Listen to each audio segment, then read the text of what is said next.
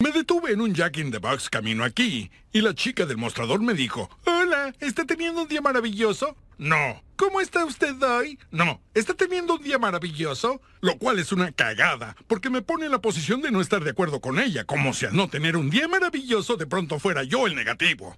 Usualmente cuando me preguntan cómo estoy, la respuesta es como la mierda. Pero no puedo decir que estoy como la mierda porque no tengo una buena razón para estar como la mierda. Y si digo que estoy como la mierda, luego dicen ¿por qué? ¿Qué pasa? Y yo les digo, no lo sé, por todo. Así que en lugar de eso, cuando la gente me pregunta cómo estoy, usualmente digo estoy genial. Pero cuando esa chica en Jack in the Box me preguntó si estaba teniendo un día maravilloso, pensé, bueno, hoy tengo derecho a estar como la mierda. Hoy tengo buenas razones. Así que le dije, bueno, mi madre murió. Y ella inmediatamente comenzó a llorar. Así que entonces tuve que consolarla, lo que es muy molesto. Y mientras tanto había una fila de gente detrás de mí juzgándome con sus miradas porque hice llorar a la chica de Jack in the Box. Y ella lloraba y decía, lo siento, lo siento. Y yo le decía, está bien, está bien. Y no está bien, pero bueno, está bien. Quisiera ordenar un Jack Meal doble y tengo cosas que hacer, así que tal vez menos tristeza y más hamburguesa. ¿eh? Y luego la chica se disculpó de nuevo y me ofreció un churro gratis con mi comida. Y cuando ya me iba pensé, ¿me regalaron un churro? ¿Porque mi mamá murió? Nadie me dijo que cuando tu madre muere te regalan un churro. en fin, lamento que esto no sea parte del... De acuerdo, ok, vamos, hagamos esto, aquí estoy. Bojack Horseman diciéndole elegía, ¡vamos! Oye, pianista, ¿puedes darme una fanfarria con el órgano? Bien, genial. Estaba preocupado de que no tendría el acompañamiento adecuado hoy. Creo que es bueno que mi madre fuera donante de órganos. ¿Qué pasó con el órgano?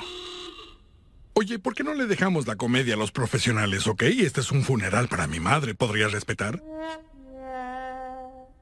Continuemos. Beatriz Horseman, ¿quién fue ella? ¿Qué rollo traía? Era una yegua. Ah, nació en el 38 y murió en 2018. Una vez fue a un desfile y una vez se fumó un paquete completo de cigarrillos de una sola inhalada. La vi hacerlo. En verdad una mujer admirable. Vivió una vida plena, esa dama, ah, hasta el final, que es ah, ahora, supongo. Eso te hace pensar, ¿ah? La vida, ¿cierto? Pasa, las cosas pasan y morimos. Ok, bueno, ese es todo el tiempo que tengo. Dele propina a su mesera. Bromeo, no hay meseras. Es todo lo que tengo que decir sobre mi madre. No hay por qué patear un caballo muerto, ¿cierto? qué? ¿Ahora qué? No sé. Madre, ¿tienes alguna idea? Lo que sea. ¿Mamá? ¿No? ¿Nada que contribuir? Toca una vez y soy tu orgullo. ¿Puedo decir lo maravilloso que es estar en la misma habitación con mi madre y poder hablar y hablar sin que me diga que me calle y le prepare un trago? Oye, madre, toca una vez y crees que debo callarme. ¿No? ¿Segura? Bueno, no quiero avergonzarte convirtiendo tu elegía en mi elegía, así que si quieres que me siente y deje que alguien más hable, solo toca una vez, no me ofenderé. ¿No? ¿Es tu funeral? Siento lo de la urna cerrada. Quería la urna abierta, pero está muerta, así que ¿qué importa lo que ella quería? No, eso sonó muy mal, lo siento, yo no sé. Creo que si ella hubiera visto cómo luciría muerta, estaría de acuerdo en que es mejor así, lucía así. ¡Eh! Como un dinosaurio de juguete enojado. El forense no pudo cerrarle los ojos, así que ahora su rostro está congelado para siempre como una máscara de horror y angustia. O como mi madre lo llamaba Martes. ¡Martes! Madre le llamaba Martes. Oye, mamá, ¿qué te pareció ese chiste? ¿Te gustó? Nunca te gustó mi comedia. Tengo otra historia. Cuando era adolescente hice una rutina de comedia en una competencia de talento de mi secundaria. Había una linda chaqueta que quería usar porque pensé que me hacía lucir como Albert Brooks. Durante meses ahorré para comprármela. Pero cuando al fin tuve el dinero, fui y ya no estaba. La habían vendido a alguien más. Fui a casa y se lo dije a mi madre y ella me dio esta lección. Eso es lo bueno que queda de querer cosas. Era muy buena dando lecciones de vida que siempre iban al punto de que todo era mi culpa. Pero luego, el día de la competencia, mi madre tenía una sorpresa para mí. Me había comprado la chaqueta, y aunque no sabía cómo decirlo, supe que significaba que me amaba. Esa es una linda historia sobre mi madre. No es verdad, pero es una buena historia, ¿cierto? Me la robé de un episodio de Maud que vi cuando era niño, en el que ella habla de su papá. Recuerdo que cuando lo vi pensé, esa es la historia que quisiera contar cuando mis padres mueran. Pero no tengo una historia como esa. Lo que sé acerca de ser bueno lo aprendí de la televisión. Es ahí donde los personajes imperfectos demuestran sus sentimientos con unos sorprendentes grandes gestos. Y pienso que parte de mí aún cree que eso es el amor. Pero en la vida real ese gran gesto no es suficiente. Tienes que ser constante, tienes que ser confiablemente bueno. No puedes cagarlo todo y luego ir en un bote a mitad del océano para rescatar a tu mejor amigo o resolver un misterio y volar a Kansas. Tienes que hacerlo todos los días y eso es muy difícil. Cuando eres un niño, te convences de que el gran gesto podría ser suficiente y que aunque tus padres no sean lo que necesitas que fueran una y otra y otra vez, en cualquier momento podrían sorprender con algo maravilloso. Siempre esperé eso, la prueba de que mi madre, aunque fuera dura, en lo profundo me amaba y se preocupaba por mí y quería que supiera que hice su vida más brillante. Incluso ahora me encuentro esperando. Mamá, Toca una vez si me amas y te preocupas por mí y quieres que sepa que hice tu vida más brillante.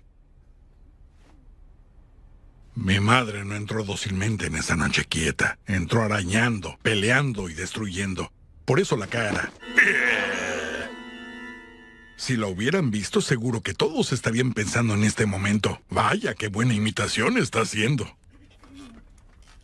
Estuve en el hospital en sus últimos momentos y fueron horrorosos, llenos de gritos sin sentido y mucho llanto. Pero hubo un momento, un instante de una extraña calma en el que miró hacia mí y me dijo, te veo.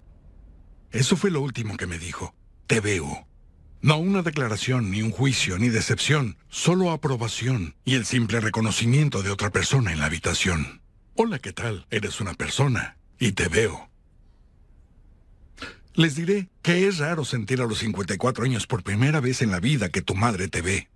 Es extraño darse cuenta de que eso era lo que te hacía falta, lo único que querías, ser visto. Y no se siente un alivio, ser visto finalmente. Se siente cruel.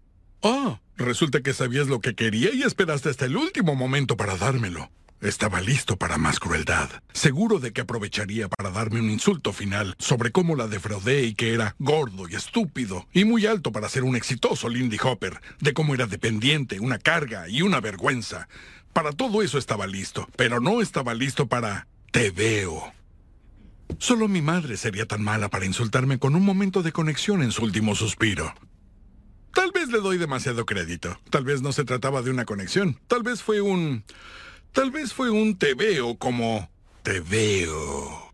Como tú podrás engañar al mundo entero, pero yo sé exactamente quién eres. Eso se parece más a mi madre. O tal vez literalmente quiso decir te veo. Eres un objeto que ha entrado en mi campo visual. Estaba muy fuera de sí al final, tal vez sea tonto tratar de atribuírselo a nada.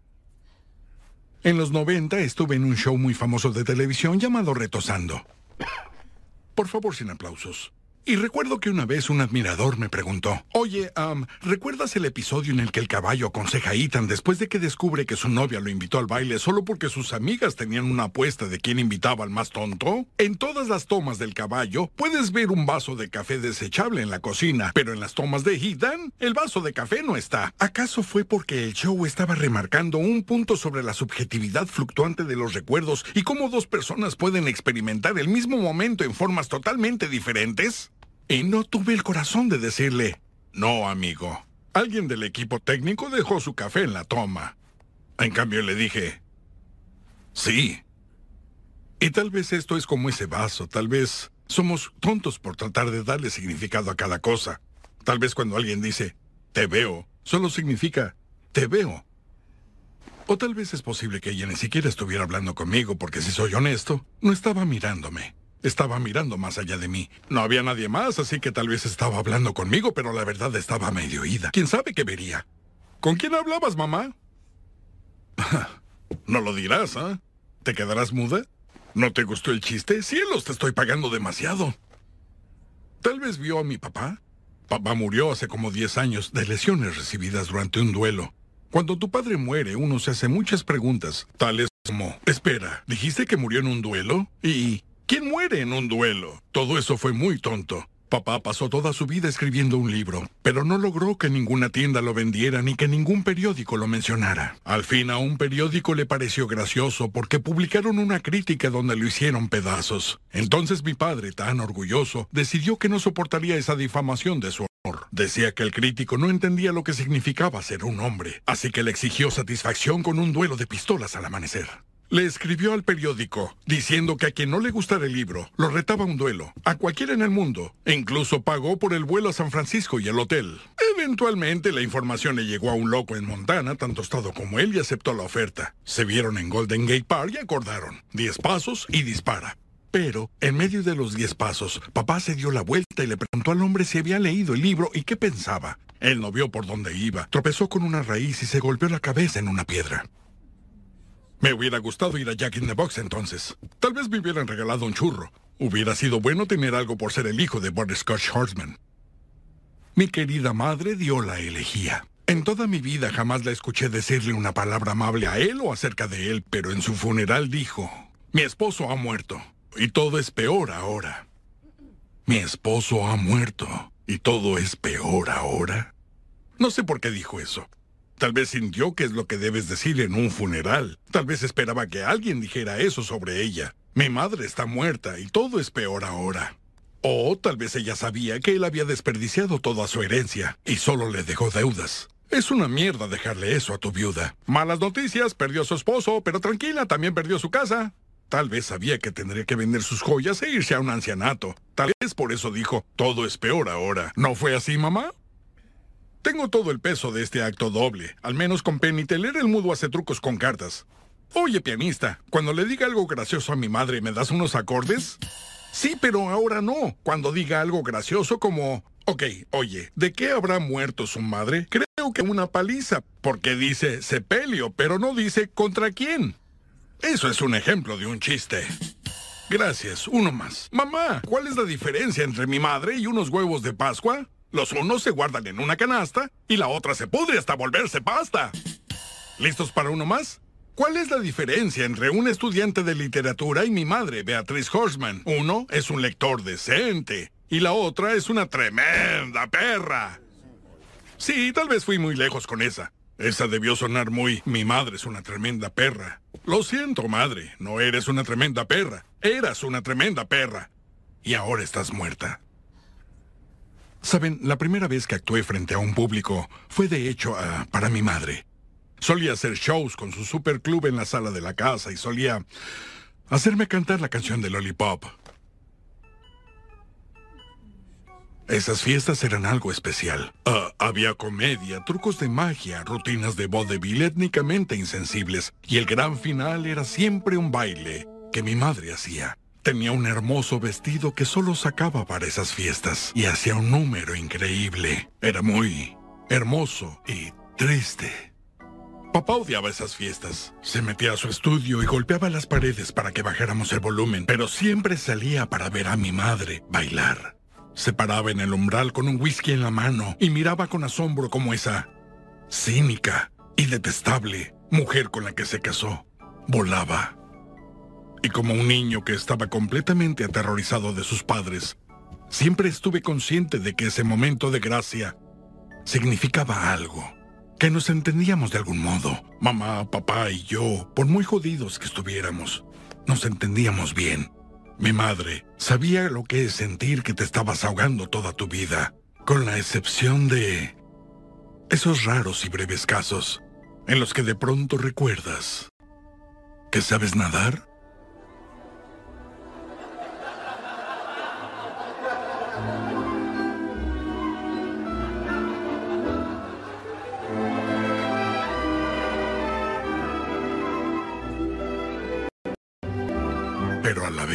a la vez no. Por lo regular te ahogas. Ella entendió eso. Y reconoció que yo entendía. Y papá, los tres nos ahogábamos y no sabíamos cómo salvarnos, pero comprendíamos que estábamos ahogándonos juntos. Y quisiera pensar que a se refería cuando me dijo en el hospital, yo te veo. Lo más raro de tener a ambos padres muertos es que significa que tú sigues. Bueno, es obvio que no hay lista de espera para morir. A cualquiera lo puede atropellar un adolescente en Snapchat algún día, y uno piensa que el saber eso lo haría un poco más aventurero y amable e indulgente, pero nos hace pequeños, tontos y mezquinos. De hecho, tuve una experiencia y casi muero hace poco. La escena salió mal y caí de un edificio. Soy actor y no utilizo doble. Estoy en un nuevo show, Filbert. Soy Filbert, la estrella del show, Aún no sale al aire, pero hay rumores de un Emmy. Y hablando de rumores, debo tomar dos de estas cada mañana, pero mis días están tan jodidos con el horario de filmación que ya ni siquiera sé qué significa mañana. Hay un chiste por ahí acerca de un hombre que ha ido a tantos funerales que ya no sabe lo que es sufrir una pérdida. Pero dejaré que ustedes lo entiendan solos. En fin, ¿saben lo que pensé cuando caía del edificio y entré en pánico? La última cosa que a mi estúpido cerebro se le ocurrió antes de morir no lo lamentarán. ¿Qué cerebro más genial? No, eso no fue... Chiste, bájale. Ni siquiera sé quiénes son los que que lo lamentaran. Mi madre, incluso antes de morir, no tenía ni idea de quién era yo. Papá ya está muerto. La última vez que hablamos fue acerca de su novela. Estaba seguro de que ese libro era su legado. Tal vez pensó que lo reivindicaría por todas las cagadas que hizo en su tonta e inútil vida. Tal vez lo hizo, no lo sé, jamás lo leí. ¿Por qué iba a hacer eso? Yo estaba en el show de televisión retosando. En serio, por favor, no aplaudan. Bien hecho. Fue escrito por mi amigo Herb Casas, quien también está muerto ahora, coprotagonizado por una niña, Sarah. Hablaba de unos huérfanos, y desde el comienzo el canal sugirió, tal vez no mencionen que son huérfanos, porque el público cree que los huérfanos son tristes y no se identificarán. Pero jamás pensé que los huérfanos fueran tristes, sino afortunados, porque podían imaginar que sus padres eran lo que ellos quisieran, y tenían algo que añorar.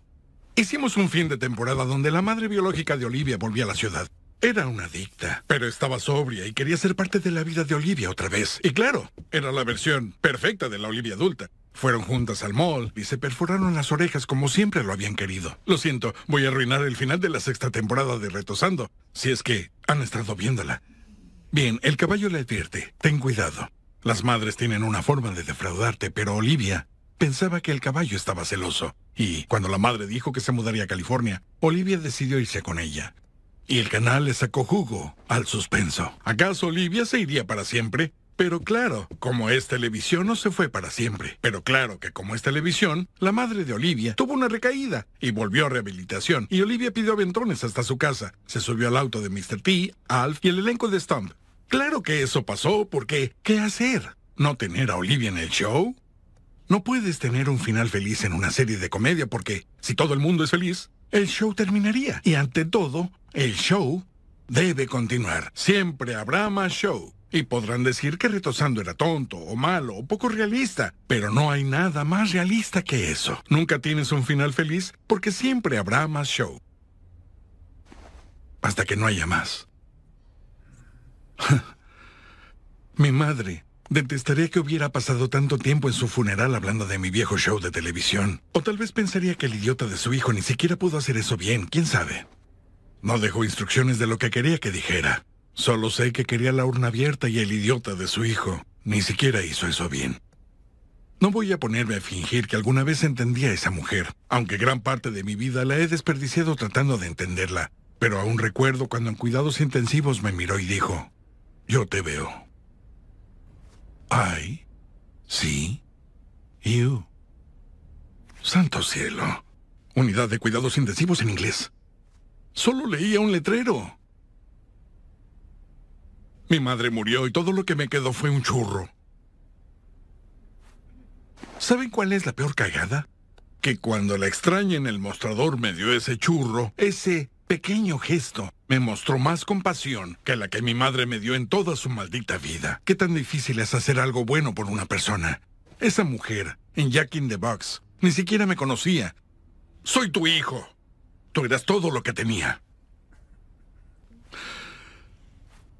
Tengo una amiga y justo cuando la conocí su padre murió. Y yo fui al funeral con ella. Y meses después me dijo que no entendía por qué todavía estaba triste, porque a ella nunca le gustó su padre. Y tenía sentido porque pasé por lo mismo cuando mi padre murió, y me está pasando lo mismo ahora. Saben, se siente como ese show Baker con Ted Danson. Yo vi todo el show completo esperando que fuera a mejorar y nunca lo hizo. Tenía todas las piezas correctas, pero no pudieron armarlo. Y cuando lo cancelaron, me puse muy triste. No porque me gustara el show, sino porque sabía que pudo ser mucho mejor y ahora nunca lo iba a hacer. Y así se siente perder a tus padres, ¿entienden? Es como Becker. De pronto te das cuenta de que nunca tuviste la relación que querías y que mientras estuvieron vivos, aunque nunca lo admitiste, parte de ti la parte más estúpida de ti, aún se aferraba a todo eso. Nunca notaste que esa posibilidad se esfumó. Mi madre está muerta. Y todo es peor ahora. Porque ahora sé que nunca tendré una madre que me diga desde el otro lado de la habitación, Bojack Horseman, yo te veo. Pero es bueno saberlo. Es bueno saber que no hay nadie que me esté cuidando, que nunca lo hubo y que nunca lo habrá. Es bueno saber que soy el único en quien puedo contar. Ya sé eso ahora, y es bueno. Es bueno que ya lo sé, así que es bueno que mi madre esté muerta. Bueno, no hay por qué patear a un caballo muerto. Beatriz Horseman nació en 1938 y murió en el 2018 y no tengo idea de lo que quería. A menos que quisiera lo que todos queremos. Ser vistos.